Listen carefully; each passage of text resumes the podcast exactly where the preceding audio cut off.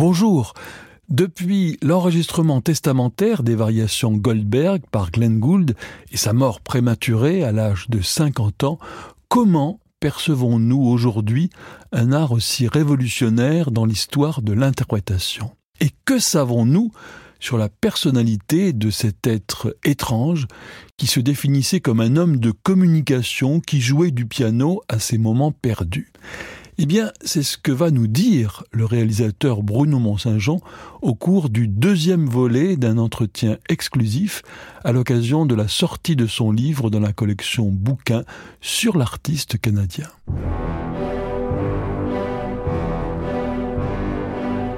Passion classique avec Olivier Bellamy. Alors la première fois, Bruno Saint-Jean, pour convaincre euh, les, les, pontes, les cadres de l'ORTF que vous alliez euh, faire un film de je sais plus combien, 2h30 euh, sur euh, mhm. un, un, type inconnu qui mhm. jouait euh, du, du Schoenberg, du, du Webern, du, du Berg, du mhm. Bird, etc. Moi-même, je n'existais pas à l'époque. Hein.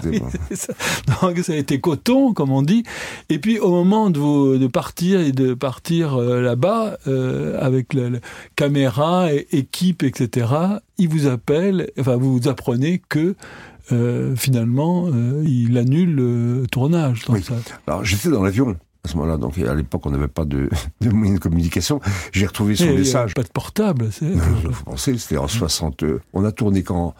Donc c'est en 72 que je l'ai rencontré pour la première fois. On a préparé pendant deux ans nos films, et c'est en 74 qu'on a tourné. Donc le 6 janvier, j'avais écouté ce concert absolument prodigieux, Fischer Discao chantant quatre leaders, avec Gerald Moore qui était ressorti de sa retraite pour pour l'occasion, et le trio, l'archiduc avec euh, Yehudi, enfin Menuhin et, et Rostropovitch et William Castel, absolument stupéfiant cette chose-là.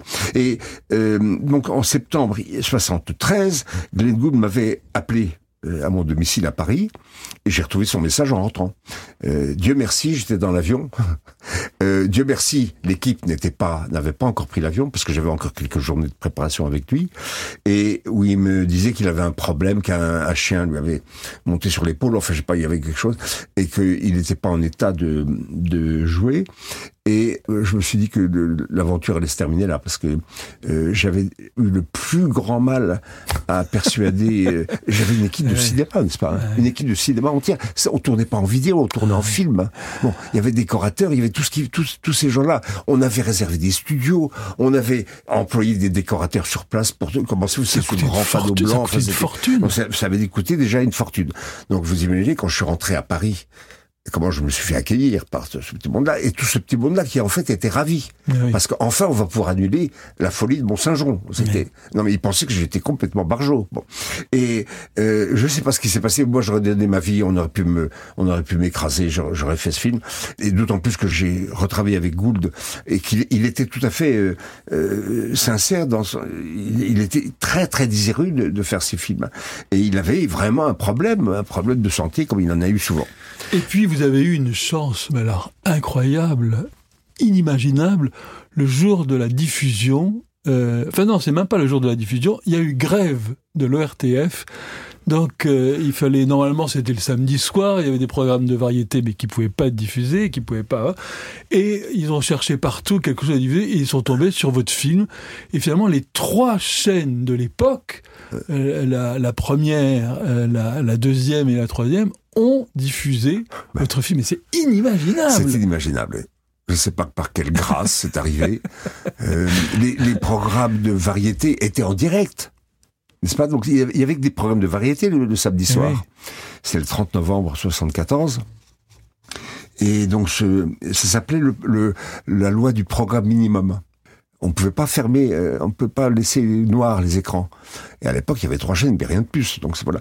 Et donc ils sont tombés sur le seul chose disponible qui était prévu à la programmation de la troisième chaîne, je pense. Oui, les deux premières chaînes c'était de la variété. Je me souviens plus comment ça s'appelait ces variétés. Enfin, c'était ouais. peut-être Dilux ou je sais pas. Oui, des choses comme ça. Oui.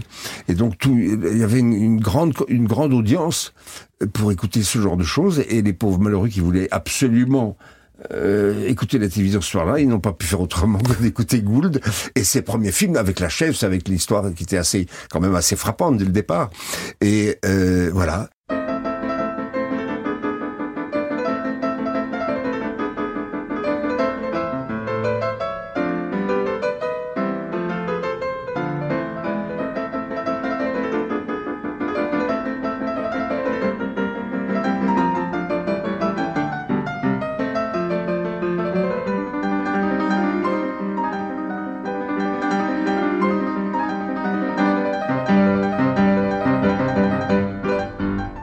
Est-ce qu'il a été aimé pour de bonnes raisons Ce que je veux dire, c'est que, est-ce qu'à votre avis, vous êtes de ceux qui pensent qu'un génie, même un enfant de 5 ans, peut savoir que le type qui voit Mozart, euh, l'éboueur qui rencontre Mozart, il sent que c'est le petit prince?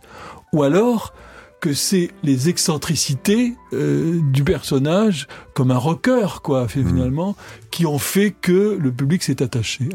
Non, je, euh, je, suis sûr que ce n'est pas ça, parce que les, les, les, témoignages de son excentricité, de sa soi-disant excentricité, auraient pu éventuellement apparaître aux gens qui allaient au concert, mais il donnait plus de concert depuis longtemps, donc il ne se montrait pas. Donc les, les excentricités, c'était c'était réduit à zéro. Euh, il, était, oui, il jouait du piano penché sur l'instrument. Oui, il y avait cette chaise qui est devenue une sorte de mythe, mais je veux dire, ce sont pas des éléments très très très frappants. Et dans ces premiers films qu'on a tournés, il n'y avait pas de, il n'y avait rien qui se situait à l'extérieur on voyait bien la puissance euh, cérébrale du personnage. Ça, on s'en aperçoit tout de suite. Et, puissance... il dégageait une sorte de, de, de, concentration. Bah, alors il y a ça, évidemment. C'est l'espèce de... Même, même si on connaît pas la, la, musique, on est fasciné par... Euh, la concentration qui fait presque peur.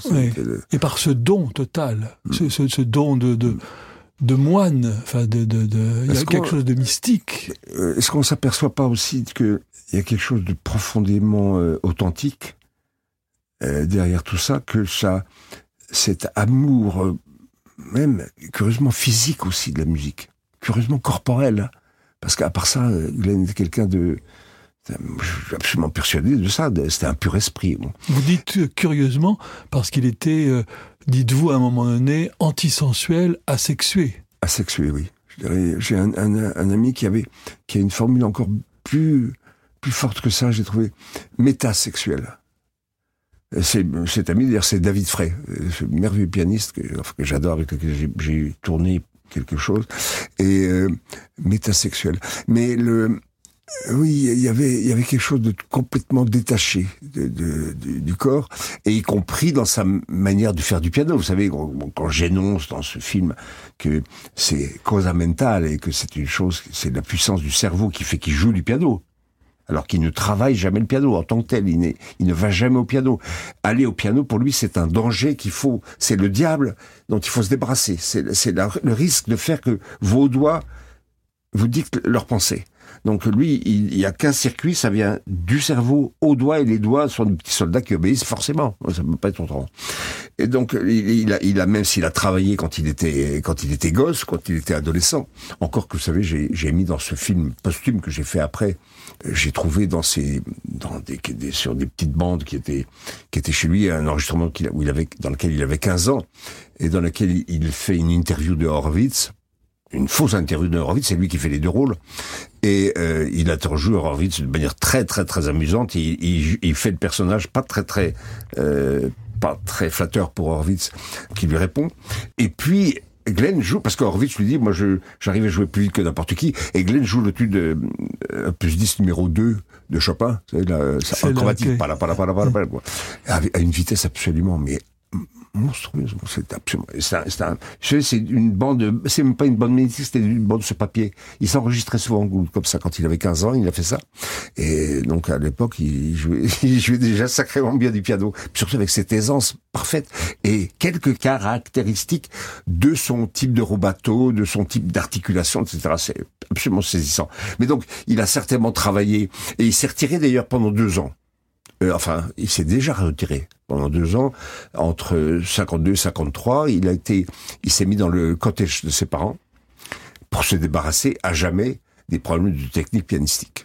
Et vous dites qu'il ne comprend pas cette manie, il n'y a pas d'autre mot, des pianistes qui se chauffent les doigts juste avant un concert. Il a jamais compris ça. Et il dit, d'ailleurs, ça me rappelle peut-être que quelqu'un comme Piotr Anderjewski, avec mm. qui vous avez travaillé, pourrait dire une chose comme ça, que euh, le fait de moins il travaille, plus il est frais moins il travaille, je veux dire, avec les doigts. Mm. Euh, s'il n'a pas joué depuis longtemps, mm. c'est là qu'il est au mieux de ses bah, Le cerveau, à ce moment-là, effectivement, est, libéré. oui, mais c'est difficile à comprendre pour un pianiste moyen. Je me demande si ça ne s'applique euh, pas à tous les domaines de l'activité humaine. Je veux dire, si on avait cette force euh, cérébrale qui nous permettait de concevoir les choses au lieu de les, de résoudre un problème technique à résoudre. Dans l'art, c'était exactement la même chose. Il y a aussi les compositeurs, vous savez, comme Richard Strauss, qui écrivait tous les matins. Il faisait ses gammes. Ça ne veut pas dire qu'il utilisait ce qu'il écrivait, mais il y avait ce, ce travail permanent, euh, comme les pianistes qui font qui font des gammes ou des exercices ou qui apprennent du, des trucs de Hanon, comme ça. Glenn n'en a pas eu besoin. Bon, ça, ça fait partie de son génie, bien entendu, du piano. Moi, j'ai encore regardé euh, avant-hier soir avec euh, avec Victoria Posnikova une sonate de, de Beethoven pour euh, violoncelle et piano jouée par Gould et Leonard Rose. Bon, bien entendu, l'implication métaphysique qui met lui dedans. Mais si vous regardez simplement les, les mains, c'est ahurissante euh, aisance pianistique. C'est ahurissant simplement.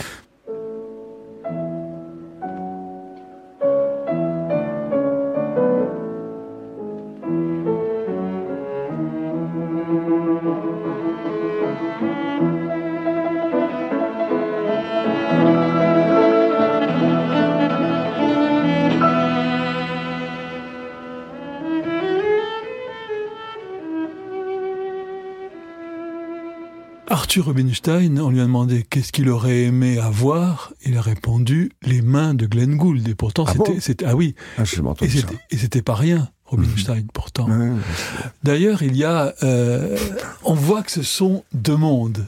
C'est d'ailleurs un des passages que je préfère dans, dans votre livre, c'est la rencontre entre Arthur Rubinstein et euh, Glenn Gould, parce qu'on voit qu'ils n'ont rien en commun. Et Mhm. ils cherchent des...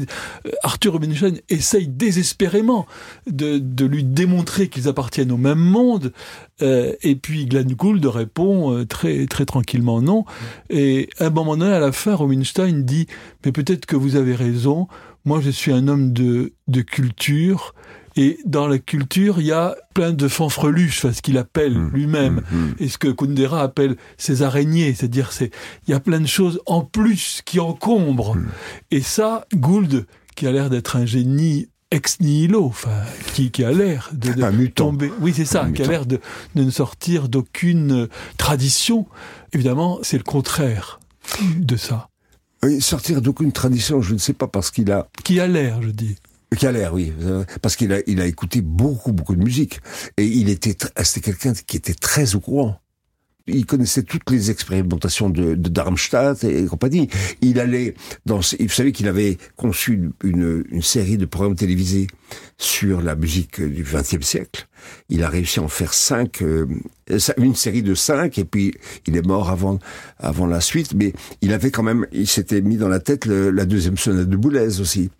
Euh, donc il avait, il avait, il détestait le personnage, mais mais euh, il respectait sa musique. Et comme ça ne posait pas de problème d'apprendre la sonate de Boulez en, en, en la lisant, ça, ça suffisait, il n'y avait pas de problème pour ça. Et qu'il trouvait que le contrepoint était intéressant là-dedans et que ça, ça valait le coup de, au moins de- d'en exposer quelques petites parties. Et euh, il y avait, il y avait cette cette incroyablement euh, incroyable facilité, mais mais la facilité de la conception, c'est-à-dire euh, la, non pardon, c'est le contraire. La conception lui demandait un vrai travail, et, et ce travail, il pouvait se faire euh, quand euh, quand je le trouvais assis dans un fauteuil. Vous savez, quand on tournait nos, nos films, euh, je me souviens très bien, il y avait un soir où j'ai dû aller quand même m'alimenter avec les avec l'équipe technique. C'était plus gentil une fois parce qu'autrement je restais toujours avec Glenn. Et euh, il pas question que Glenn sorte pour aller pour aller pour aller euh, dîner. C'était hors de question. Lui, il était, comme il me disait, il, était comme un, un chameau. Il n'avait pas besoin de se... Il pouvait très bien durer pendant huit jours, dix jours sans, sans la moindre alimentation, à condition de pouvoir boire. Mais de boire, euh, je veux dire, de l'eau hein, ou du thé. Il n'était pas question de mettre une goutte d'alcool dans quoi que ce soit. Eh bien, je l'ai retrouvé euh, euh, dans la même position exactement euh, quand, que quand je l'avais laissé une heure et demie plus tôt. Dans la même position, sur le même fauteuil, complètement concentré. Et, et le, le cerveau fonctionnait, donc il était capable de, de concevoir ce qu'il allait faire de manière, disons, ce qui est inconcevable pour un instrumentiste, de manière abstraite. Et après, la, la réalisation ne posait pas de problème.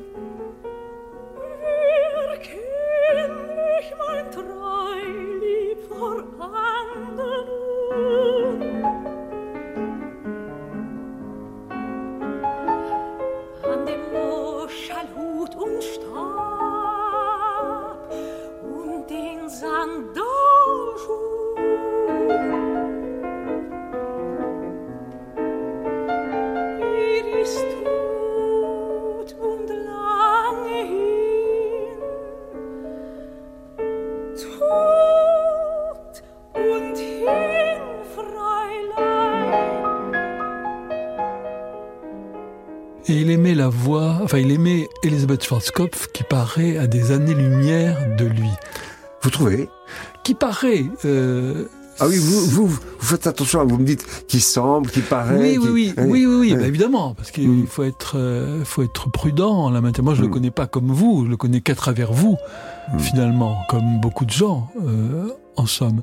Mais parce que, oui, c'est, parce qu'elle est tellement marquée culturellement, Elisabeth Schwarzkopf est tellement façonnée par euh, Walter Legge, son mari, parmi, parmi des traditions, oui, parmi des traditions, parmi etc elle paraissait tellement pas servile, mais écolière, parfaite et obéissante de son maître, mmh.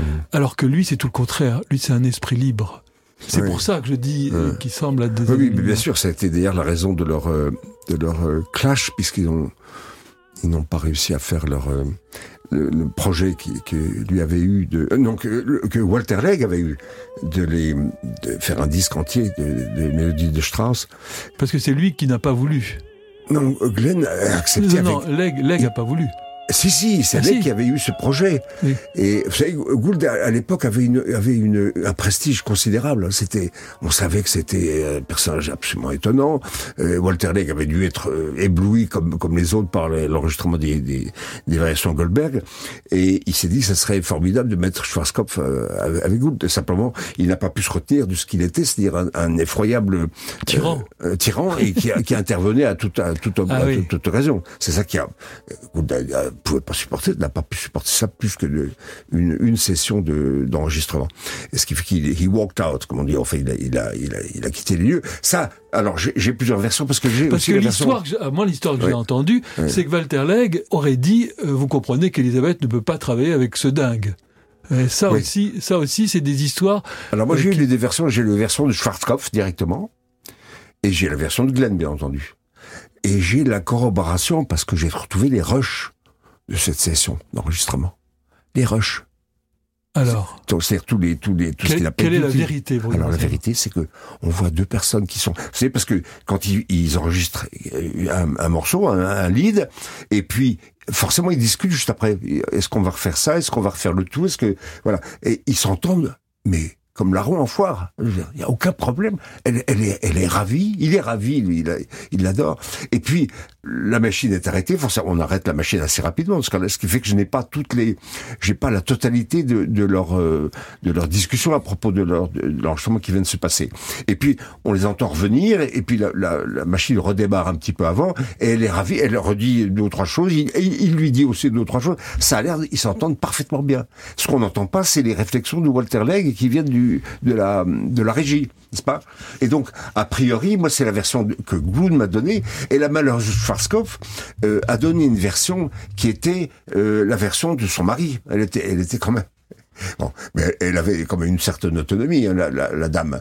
Et puis, attendez, il se trouvait devant une culture germanique, qui était la culture qu'il admirait par-dessus tout, avec une femme dont il adorait la voix, et il trouvait qu'elle avait une voix qui dépassait le, simple fait, le simple phénomène vocal. C'est-à-dire que c'était pas la Tebaldi ou toutes ces absurdes absurdités de l'opéra italien, toutes ces vulgarités trivialités de Verdi, Puccini, euh, Donizetti et compagnie. Pour, ça, ça m'étonne pas qu'il l'ait aimé parce que pour reprendre, je crois que c'est un mot qui a été inventé par André Tubeuf, euh, le côté phonogénique mhm. de Elisabeth Schwarzkopf. Mhm. C'est ça, vraiment. il y a quelque chose. Et ça, il est tombé amoureux de ça. Tombé amoureux de ça. Et puis, et puis de la de fait pour le disque, fait pour le disque. De l'intonation. La qualité de l'intonation. Et il avait même fait la correspondance avec la, la comparaison avec euh, Barbara euh, Streisand. Ah Streisand qui trouvait. Euh, c'est pas si faux. Vous avez entendu le, le clair de lune de Forêt chanté par Barbara Streisand? Non. mais je connais les Schumann, les Schumann. Il y a un, il y a un Schumann. C'est euh, c'est ça. C'est elle tient mal, je trouve la note, mais mais il y a il y a un, air de Handel qui est le, le comment s'appelle c'est qui, qui est mis Piranha ou je sais pas quoi qui euh, ne me fait pas pleurer. Bon. Oui, oui. Et c'est très très bon, sans, sans, vibrato, mais c'est euh, la, la, qualité de la voix et, l'intonation est parfaite. Non, il adorait Schwarzkopf, il adorait, il adorait. Et, et il dit, vous savez, dans, dans, dans ce bouquin, vous, vous le trouverez, il dit quand je suis absolument satisfait euh, enfin, plus exactement, il décrit d'abord son rire. Il dit je, quand je, je ne peux plus m'empêcher de rire, c'est quand je suis une satisfaction, un degré de satisfaction absolue. Et euh, il y a deux personnes qui me font cet effet. Quoi qu'il arrive, je ne peux pas m'empêcher de hurler de rire tellement je suis heureux. C'est Barbara Streisand et Elisabeth Schwarzkopf. Ah, oui. c'est assez, c'est extraordinaire. Non, ils auraient, ils auraient pu s'entendre s'ils avaient été tous les deux tout seuls. Et Glenn, vous savez, à l'époque, était, c'était en 66 que ça se passait à New York en janvier. Euh, c'est au moment des débuts de Schwarzkopf à, au Metropolitan à New York. Et Glenn avait déjà euh, pris l'habitude d'être son propre directeur artistique. De contrôler absolument tout dans ce qu'il faisait. Il n'était pas encore, il n'avait pas encore chassé les, les directeurs artistiques que lui euh, proposait euh, CBS, mais ce qui est arrivé plus tard, à ce moment-là, il avait, il n'avait même plus de, de retour, euh, d'opinion à, à affronter. Euh, il valait mieux pas. Et donc, Glenn, euh, il aurait été tout seul avec Schwarzkopf. D'abord, il lui avait demandé, curieusement, c'est assez extraordinaire, il avait, il avait, dans la correspondance, on le voit, il lui avait demandé de sortir des, sentiers battus. Il ne voulait pas refaire Morgan et, et toutes les, tous les leaders que, que Schwarzkopf chantait à longueur de temps, ou, euh, ou euh, euh, des ailes, je sais pas comment. Et donc, euh, il avait, il avait établi un programme, et dont ils ont réalisé simplement les leaders d'Ophélie qu'elle n'avait jamais chanté. Et, euh, et celui-là a été publié avec l'autorisation d'Elisabeth Schwarzkopf. Et moi, quand j'ai retrouvé, vous savez, parce que j'avais, lorsque j'ai fait ce film posthume, j'avais demandé comme condition, euh, j'allais avoir accès à tout, y compris aux choses que Gould, parce que du temps de Gould, il m'a montré un nombre incalculable de choses, on n'a jamais eu le temps de voir tout, d'avoir, d'examiner de, tout. Et donc j'avais absolument exigé de pouvoir écouter c'est les bandes de leur séance d'enregistrement. Et j'ai retrouvé trois leaders qui ont été depuis publiés par Sony au Japon.